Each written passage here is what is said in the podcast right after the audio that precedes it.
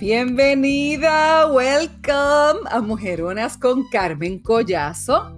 Mujeres dueñas de nuestras decisiones, responsables de nuestros resultados y determinadas al logro de las metas que nos hemos propuesto. Esas somos las mujeronas. Gracias por acompañarme en este rinconcito cada semana quien te habla es tu amiga Carmen Collazo, de profesión gerontóloga especialista en finanzas jubilosas. Este espacio fue creado para encaminarte a la cuarta edad 80 plus, saludables y prósperas en todas las áreas, es decir, finanzas con salud. Este es el cuarto episodio de la nueva temporada del bienestar financiero del que te he estado hablando. Y hoy voy a brindarte unos simples pasos para crear un fondo de emergencia. Esta es la segunda de las cuatro cuentas importantes, de los cuatro potes, de esas cuatro cuentecitas que deberías tener. La primera, que no voy a entrar en mucho detalle, porque yo estoy bien segura que ya la tienes y eres casi experta en ellas, es la cuenta de cheques o la cuenta corriente. Si estás pensando cambiar eh, y buscar otra alternativa porque eh, el banco, la institución financiera que tienes no te gusta mucho, pues ¿qué debes tomar en consideración bien básicamente, verdad? Que sea una cuenta eh, en una institución bancaria que, esté accesible a ti, ¿verdad? Que cuando la necesitas, pues tú puedes estar ahí para resolver cualquier situación. Ese es el caso mío. No me encanta ni me fascina Bank of America, pero hay uno en cada esquina donde yo vivo, así que pues el que tengo me ha ido bien dentro de todas las circunstancias, pero sé que otros tienen otros beneficios, por ejemplo, que no haya que pagar eh, por cheque, eh, por los cheques, eh, detallitos, ¿verdad? Que si lo comparo con otra cuenta que yo tengo precisamente mi cuenta de, de ahorros y la cuenta del fondo de emergencia, pues tiene, tiene muchas más ventajas. Eh, otros detalles es que, pues obviamente que haya ya banca online, que la mayoría de todos los bancos tiene banca online. Eh, en muchos de ellos no cobran, ¿verdad? Por el, no te piden una cantidad mínima para, para no cobrarte eh, una mensualidad, ¿verdad? Por, el costo del servicio. básicamente esa, y obviamente pues que la mayoría de todos los bancos están asegurados todos 150 mil por el FDIC. Y la gente cree que siempre, siempre va a estar todo su dinero. Yo tengo muchos clientes que tenían mucho más de 250 mil en, los bancos y lo que hace es que los dividen en diferentes instituciones pues, para que ¿verdad? estén lo más protegidos posible dentro de las circunstancias. Como sabemos, las cuentas de cheque realmente es a punto bicicleta el crecimiento del dinero, el rendimiento de, de los dineros que están ahí, porque realmente no, no se destina este tipo de cuentas para lo que es ver eh, rendimiento en el ahorro. Te voy a hablar entonces de una segunda cuenta que debes a la brevedad posible, si es que aún no lo has hecho, comenzar dentro de lo posible que se te haga. Eh, trabajar con un fondo de emergencia y te voy a dar unos pasos sencillos que te ayudarán a comenzar a crearla. Lo más importante que quiero que tengas la conciencia que hay cuatro cuentas. La primera cuenta de cheque, la segunda un fondo de emergencia. Y es que mira, amiguita, bella, me pasa a mí, te pasa a ti, nos pasa a todos y más cuando imagínate tú nosotras como jefas de familia usualmente, aunque estés casada en la misma circunstancia, porque a cualquiera, mire, se le descuadra la chequera de esta manera. Se te dañó las gomas del auto, las llantas en otros lugares, eh, la nevera, una situación de salud o sencillamente llegó el día, mira, pasó cualquier situación en el trabajo y te quedaste sin empleo. ¿Qué condiciones como esa eh, imagínate tú qué chequera no se descuadra si no hay, ha habido una planificación de guardar un dinerito que se va construyendo pesito a pesito para que tú trabajes con lo que son esas situaciones que, llegan sin planearlas, pero mira, a cualquiera eh, en deuda y hasta lo puedes llevar a la quiebra. Así que te pregunto y voy a esperar que me contestes, ¿tienes un fondo de emergencia ya? Un dinerito aparte. Me voy a quedar calladita para que me contestes. Pues mira qué bien, te felicito. Mujerona inteligente. Y otra por acá, que un pajarito me está diciendo que no. No es que no seas inteligente, es que aún no estás con la conciencia o me dice, ay Carmen, ya viene esta Carmen como siempre con el ahorro y de dónde yo voy a ahorrar. Pues yo te voy a dar varias ideas para que vayas identificando. Porque nuevamente te digo, pesito a pesito, mira, se llena el celdito. Así que manos a la obra. Eh, antes de comenzarte a hablar en detalle de, estos sencillos pasos que se te van a hacer bastante fáciles para que puedas empezar a guardar un dinerito aparte. El fondo de emergencia lo vas a utilizar, como ya te dije, ¿verdad? Para, para lo que es una emergencia. Eh, pero te voy a hablar un poquito para ayudarte a reflexionar en unas áreas. Eh, la situación de escasez financiera en muchas ocasiones no tiene nada que ver mm, con, o poco que ver, por no ser tan categórica, con lo que es eh, la falta o la ausencia de educación financiera. Mucho o poco, yo sé que tú has estado expuesta a algún tipo de educación financiera.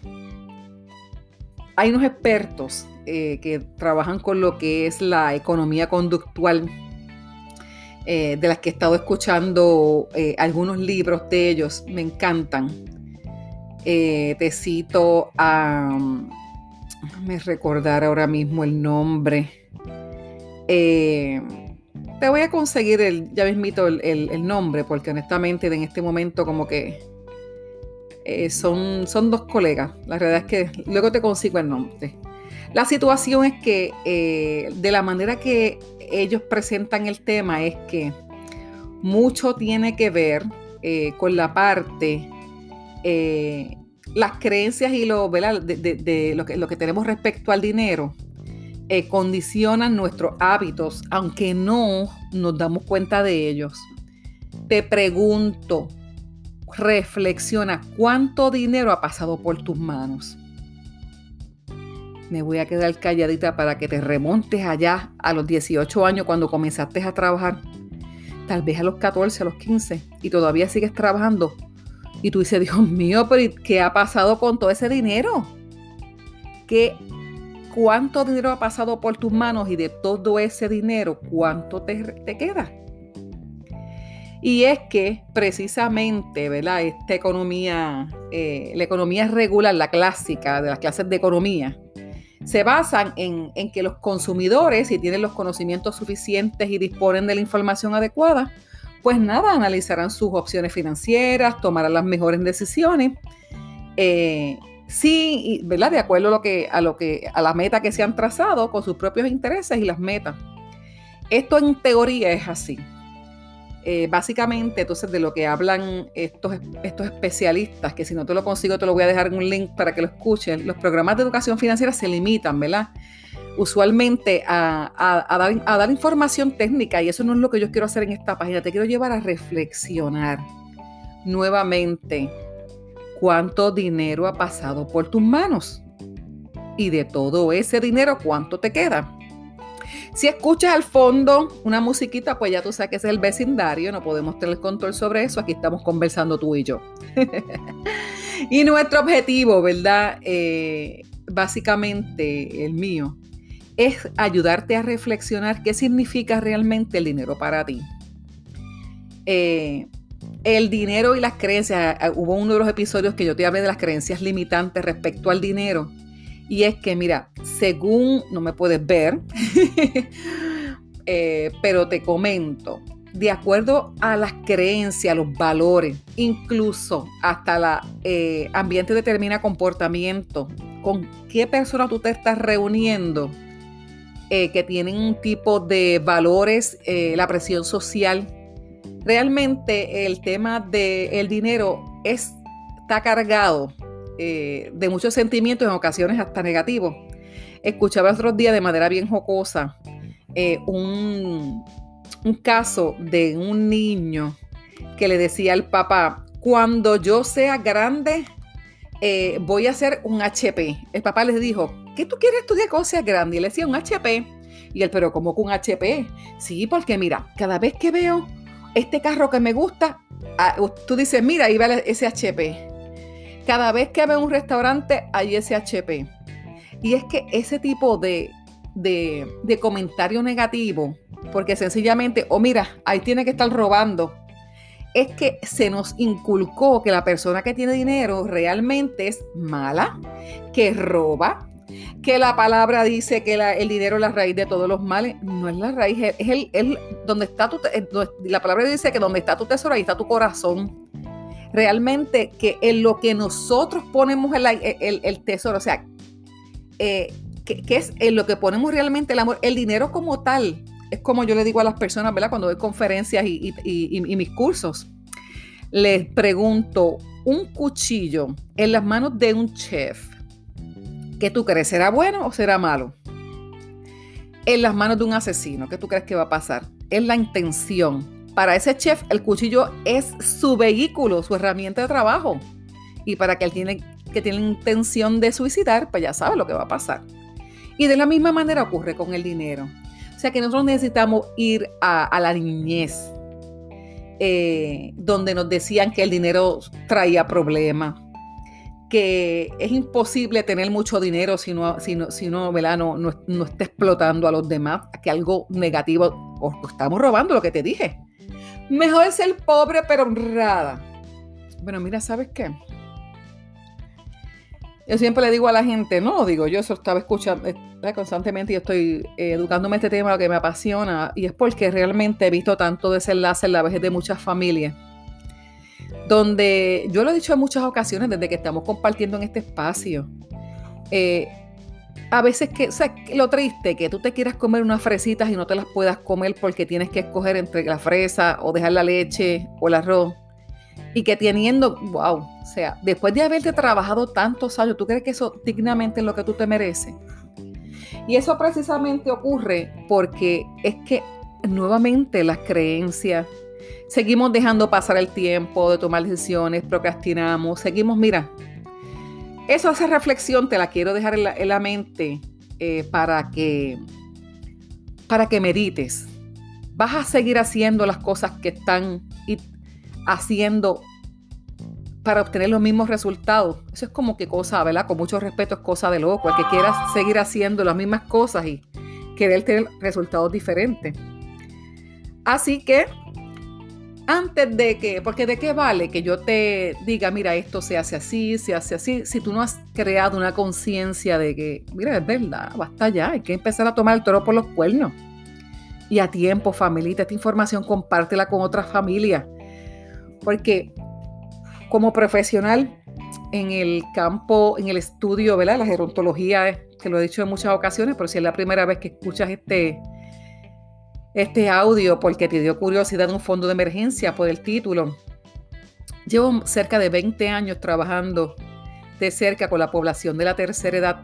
Ya, no, ya yo no hablo de tercera edad, sino de cuarta edad, 80 en adelante donde hemos visto realmente eh, todo lo que está ocurriendo con el Seguro Social, con pues, la gente hizo el, el Seguro Social como su única fuente de ingreso principalmente y, hemos visto ese desenlace. Por eso es que yo tengo un compromiso tan grande de como gerontóloga identificar los factores que están afectando a nivel integral la salud de, la población eh, adulta mayor, pero ya no ya no en, ese momento, ¿verdad? Reaccionando, sino de manera proactiva a ti que todavía estás en los 40, 45, 50, que todavía estás a tiempo porque a los 80 no se puede hacer gran cosa. Claro, siempre hay algo lo que te pueda ayudar. Pero para construir, para construir para tu vejez, para que tengas tranquilidad y te puedas ir a acostar, tranquila, que comiste, que supliste tu necesidad después de haber trabajado tanto, yo creo que eso es lo, hay que empezar a tomar acción, familita. Eh, y entonces te voy a hablar qué es realmente, que sé que es un fondo de emergencia. ¿Y para qué me sirve? Pues mira, bien, en arroz y habichuela. Un fondo de emergencia es una cantidad de dinero que se resuelva, ¿verdad? Que, que reserva, que guarda, no lo dejas en el colchón, no lo dejas debajo del matre. Precisamente para eso es que yo siempre digo, eh, en mi casa, yo recuerdo, eh, el, el mejor banco ese era el colchón la situación es que vimos en muchas ocasiones familias que se quemó la casa y lo perdieron, además de quemarse la casa, su finanza. Y todavía hay personas que meten sus dineritos debajo del colchón. Pues nuevamente para eso, aunque no te crezca mucho, está más seguro en el banco. Así que ese fondo de emergencia es una cantidad de dinero que se resuelve, que se reserva, ¿verdad? Que la guardas separada. Yo te voy a dar un poquito más de detalles ahora. Eh, en una cuenta de banco que te recomiendo que no sea la misma, el mismo banco donde tienes la cuenta de cheque, porque si no, mira, haces como hacía yo. Una transferencia para aquí, y vuelve para acá, y lo gastas por aquí, y lo gastas para allá, y no tienes, y no tienes ni ahorro, ni, tienes, ni tienes tu cuenta de cheque regular, porque pagaste todo, te quedaste, como decíamos nosotros en Puerto Rico, pela, sin dinerito, y por el cambia cambia de cuenta, hazlo en un banco aparte. Te voy a dar más detalles, ¿verdad? Así que ese dinerito guardado, ¿para qué? Pues para que esos mismos eventos que son inesperados, pues eh, puedan cubrir. Los expertos recomiendan, ¿verdad?, que un fondo de emergencia debe cubrir entre 3 a 6 meses de los gastos tuyos ordinarios, de la hipoteca, todo, tú haces un, listado, ¿verdad? Separas los que son los gastos fijos como la hipoteca, el pago del auto, eh, el colegio de los niños, todo lo que es lo fijo, lo que tú, tienes el control, que esos son esos chavitos. Y vas a tomar en cuenta también eh, este, los, otros gastos, ¿verdad? Que son eh, el agua, la luz, esas cosas que son más variables. Y te pido que nuevamente, siempre te lo voy a mencionar, haz un monitoreo fiel de tu estado de banco. Monitorea esa cuenta diario. A veces a la gente que le han defraudado, que le han robado todo de la cuenta por robo de identidad, empiezan 10 centavitos o 15 y no se dan cuenta. O como siempre digo, a veces llegan facturas de, de, suscripciones de revistas, de pastillas, de un montón de cosas que nosotros honestamente a veces estamos pendientes y que se siguen yendo los chavitos. Así que en este tipo de evento, cuando tú vas a crear un fondo de emergencia, una de las cosas eh, que hay que eh, meterse en la cabeza, porque eso también tiene un efecto psicológico, es la tolerancia a cuán accesible yo quiero tener ese dinero. Ese, dinero del fondo de emergencia se debe tener accesible. Eh, porque, aunque sea accesible, no como te dije, no debajo del colchón ni en la cuenta tuya de, de, de cheque regular, pero si ocurre una emergencia, tú tienes que tener porque mira, una de las cosas que ocurre, esa amiguita que se quedó callada y me dijo, Carmen, aquí al principio cuando te dice la historia de, y le pregunté que si tenían un, fondo de emergencia, la mayoría de la gente, tristemente, yo he estado ayudando y mi compañía ha, ayudado a cientos de, familias, específicamente ahora en la pandemia, que tienen deudas grandísimas de, de tarjetas de crédito, también se les unió el, lo de préstamo estudiantil, eh, deudas médicas, todo tipo de deudas no garantizadas. Nosotros estamos ayudando a muchas familias a consolidar.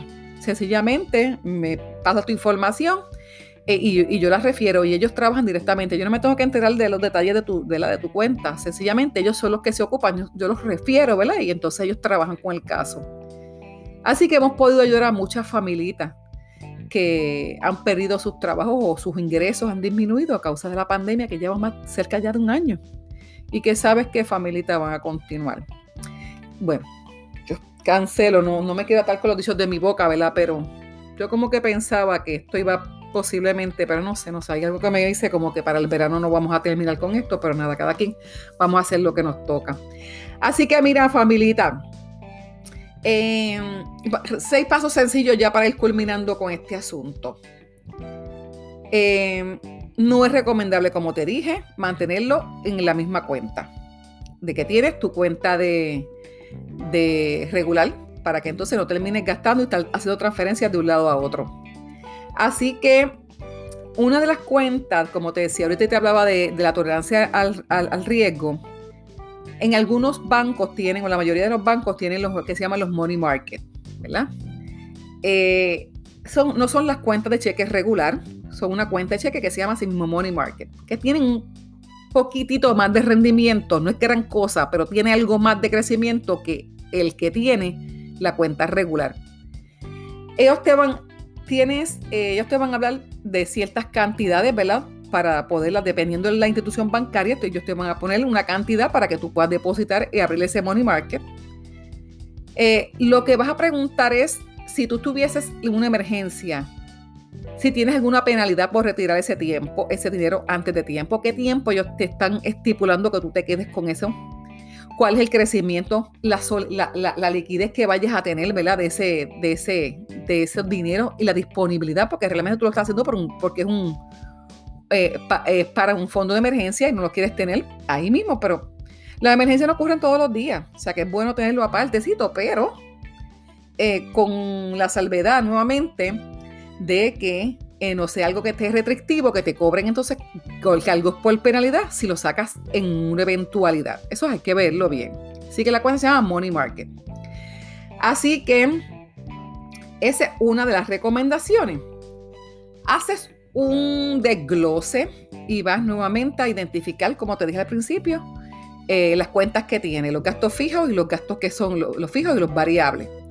Se supone, los especialistas dicen que sean tres a seis meses el total de esos gastos, que si te quedaras de manera que te quedaras sin trabajo, no te abacores con mucha cosa, de manera bien sencilla, enfócate por lo menos de construir seis meses. Si tú tienes por lo menos dos mil dólares en gasto, en tres meses debería estar guardando, no en tres meses, o sea, pero por lo menos para tres meses lo que sigues, en lo que consigues otro trabajo o se te estabiliza un poquito la cosita, eh, ¿verdad? Los asuntos, te recomiendo que empieces por lo menos con tres meses. Que puedas tener, si, si, si el total de tus gastos son dos mil dólares, incluyendo todas tus cuentas, tus, todo este tipo de cosas, empieza, empieza poquito a poquito, pesito a pesito en esa cuenta, eh, guardando un dinerito que llegue hasta, eso, hasta esos 6 mil, por lo menos tres meses. Lo ideal es que tenga seis, pero por algo que se empieza, ¿ok? Así que tú dices, y tú dirás, pero mira, esta está loca, ¿de dónde caramba yo voy a sacar eso? Pues mira, vamos a empezar a ser minimalistas. Empieza a identificar en tu casa qué tú tienes, que tú puedes por ahí ir saliendo de esas, de, ¿verdad? De, eso, de, eso, de esas cosas que, que llenan y, un día vamos a tener otro tema de eso, de, ¿verdad? de las cosas que tenemos en la casa, que a veces está tan llena la casa que no podemos ni pensar. Ese tipo de, de, cosas que tenemos temas que nosotros podemos empezar a salir de ellas. un día se hace un, un, un cells, como dicen acá, un yourself, un pulguero, como tú le quieras llamar, de acuerdo, ¿verdad? Donde, de donde tú me estás escuchando. Y empieza a, vender cositas que tú realmente no le ves utilidad, pero que otra persona pues pudiera ser muy buena. Otra es, si, tú tienes una buena amiguita, compartan los gastos de gasolina y váyanse juntos en el carro. Algo que es bien real. Yo sé que posiblemente tú eres de las que lo estás haciendo también. Llévate almuerzo. Empieza, tú ves Netflix.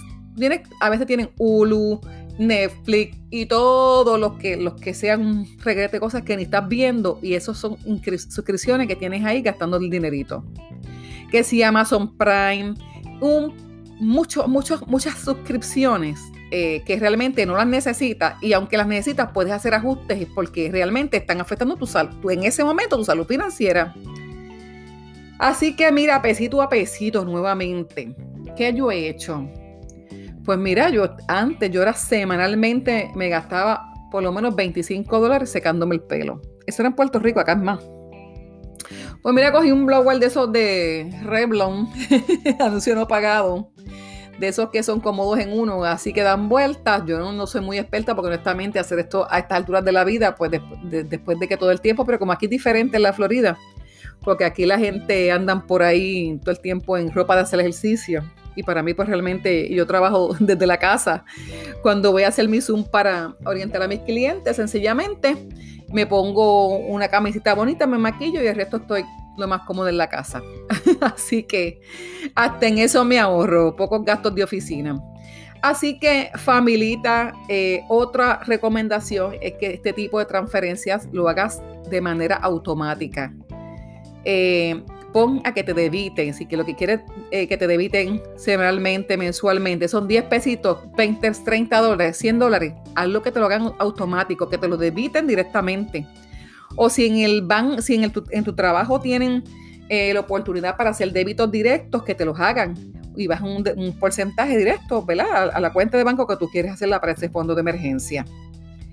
Eh, básicamente no dejes ese otro paso, número cuatro, no dejes eh, que las, los compromisos que tienes interfieran hoy por hoy en que no puedes ahorrar. Esta parte del fondo de emergencia hay un reto porque dentro de todo esa división hay que hacerla, que esa es otra de las cuentas que te voy a hablar. Ese fondo de emergencia, el reto es que para muchas familias dicen, bueno, pero entonces si tengo el fondo de emergencia, ¿cuándo voy a hacer la cuenta de la jubilación jubilosa? Pues hay que trabajar de manera que esa cantidad de dinero se separe una para lo que es la jubilación jubilosa, pero eso hablamos en otro, en otro audio, en otro podcast de la cuenta de la jubilación jubilosa y vamos identificando. Y si no, amiguita, hay que aumentar los ingresos. De hecho, te comento, tengo ya varias personas que han comenzado con nosotros a generar ingresos como coaches financieros, donde no tenían que tener realmente una experiencia ni la profesión en el campo de la finanza, porque nuestra compañía los capacita y tenemos, nosotros los mentores para encaminarlos, porque nos damos abasto de mucha gente la que hay que educar, pero realmente eh, no podemos hacerlo. Lo único que se requiere es sí licencia. Tenemos que tener una licencia que son, ¿verdad? Eh, eh, relativamente fáciles de, ¿verdad? Que estudiar. O sea, hay que estudiar. Somos unos profesionales en el campo de servicios financieros y tenemos que tener una, licencia. Así que te invito a que si tienes alguna manera o, te visualizas cambiando de carrera profesional o necesitas generar unos ingresos, puedes incursionar en este, en este campo de, ¿verdad? de, lo que ayuda a las familias eh, a trabajar con sus finanzas.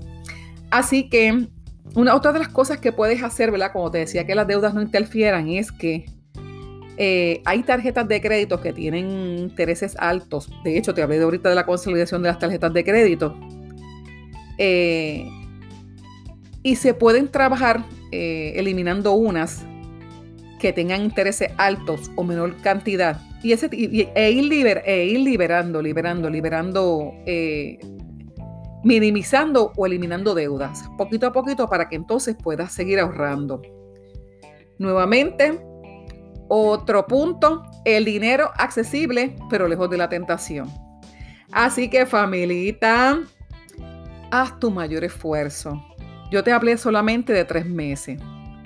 Cuando los expertos dicen seis meses, una vez que hayas tenido la disciplina, vamos a tener un fondo de emergencia, un colchoncito que sea más amplio y que te dé tranquilidad, pero nuevamente, poco a poco, porque todo comienza con una determinación. Y después de esa determinación, esa decisión, hay que dejar, eh, hay que permitir, ¿verdad?, que nosotros podamos continuar con ese proceso porque los hábitos toman tiempo y mantenerlos eh, realmente en muchas ocasiones no, la gente no, permanece cuando no están convencidos de lo que hay que hacer. Así que yo espero, mujer, una espectacular que ya esta etapa de la vida en que no estamos caminando, después de haber pasado tanto y tanto dinero en nuestras manos, que sea tiempo ya de decir basta. Yo me merezco eh, una jubilación digna, una vejez saludable, que yo no tenga que estar con las botas puestas trabajando enferma porque no tuve la, valentía, la determinación, eh, el esfuerzo de realmente tomar el toro por los cuernos. Así que, familita, estamos para servirte. Mi compañía se llama Revive Integral Options. Revive, revive, revive tus finanzas. Toma, revive tu vida entera. O sea, nosotros podemos caer y podemos levantarnos. Eh, es a nivel integral lo que, lo que la planificación que se hace en nuestras oficinas básicamente es eh, una, planificación integral donde queremos que cosas bienestar financiero y salud eh, financiera, ¿verdad? En todas las áreas, que prosperes en todas las áreas, como dice la palabra, que como prospera tu alma. Así que te invito, si esta información ha sido de algún beneficio para ti, que por favor la compartas con otras mujeres, unas que le hables de Mujeronas con Carmen Collazo, que nos dejes un comentario, una valoración de cinco estrellas. Estamos en Spotify, Google Podcasts, Apple Podcasts. No he tenido la oportunidad de hacerlo en iTunes, ya próximamente lo voy a eh, poner el, podcast en, en, iTunes. Así que, familita, si estás buscando una oportunidad para generar ingresos, eh, o necesitas que me reúna contigo, podemos hacer de manera virtual. Trabajo con toda, en toda la nación americana, incluyendo Puerto Rico.